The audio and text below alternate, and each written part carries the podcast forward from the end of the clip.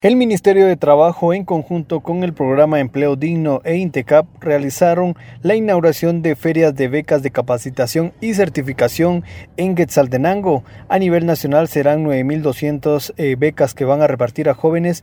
De esas 500, alrededor de 500 serán repartidas en Quetzaltenango para las personas que quieran seguir estudiando. También serán eh, algunos incentivos económicos para los interesados, pues pueden acudir a la sede del Mineco en la zona 3 de Quetzaltenango. Con 300, pero si la afluencia sigue podemos dar 500.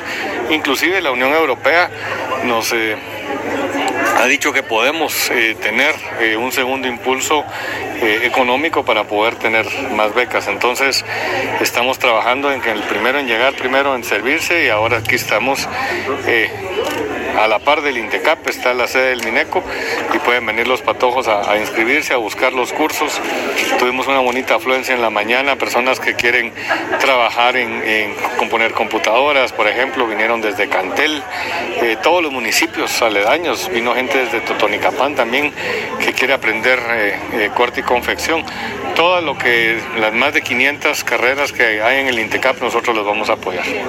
El proyecto busca formar, capacitar en unas carreras técnicas, así como certificadas a los distintos jóvenes desde 16 años en adelante, para posteriormente darles un empleo digno. Según se dio a conocer, la inscripción está abierta en la sede del Mineco a los jóvenes interesados en participar en una de estas becas, también aplicar para incentivos económicos que va a estar dando el Ministerio de Economía. Con esta información regreso a cabina la noticia siempre antes por sucesos de Estéreo 100, Raúl Juárez. is